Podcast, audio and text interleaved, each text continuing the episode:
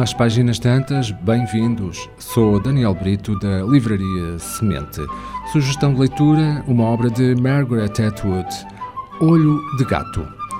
O tempo não é uma linha, e sim uma dimensão. Não se olha para trás ao longo do tempo, olha-se para baixo, através dele, como quem olha através da água.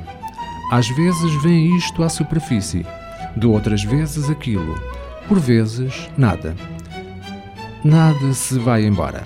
A primeira retrospectiva da sua obra proporciona a Elaine Risley, uma artista envolta numa aura de polémica, um reencontro com a geografia física e humana da sua infância e juventude, numa Toronto que não reconhece e insta a explorar os caminhos delicados da memória e da forja da sua personalidade.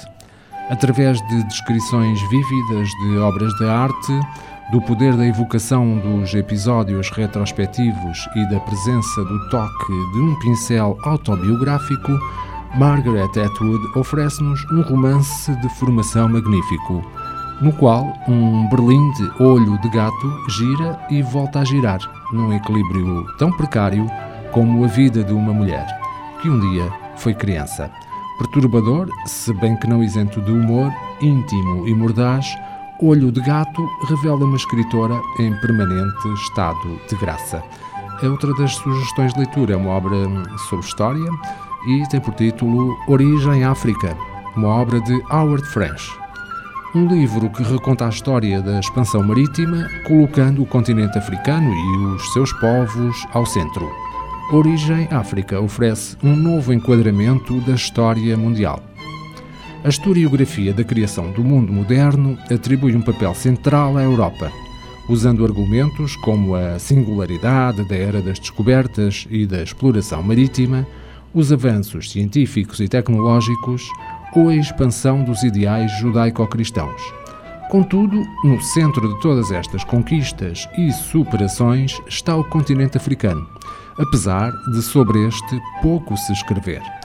Que tipo de relato leríamos se tivéssemos a África e os africanos como foco da nossa pesquisa e investigação?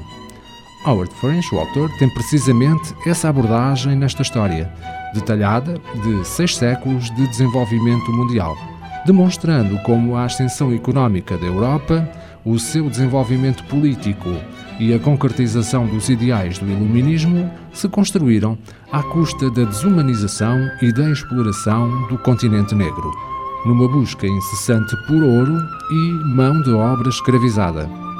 Portugal e Espanha estão em destaque nos primeiros séculos desta história do continente africano, que recupera as biografias e os feitos importantes de figuras africanas caracteriza as abastadas civilizações da África medieval e realça a importância histórica de movimentos extraordinários como a Revolução Haitiana.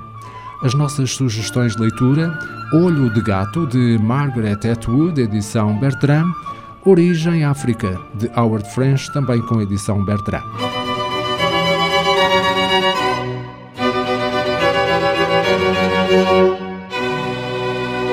Pode ouvir e subscrever este programa em radiomorabeza.cv, no Spotify, Apple Podcasts, Amazon Music, Deezer e em todas as principais plataformas de podcast.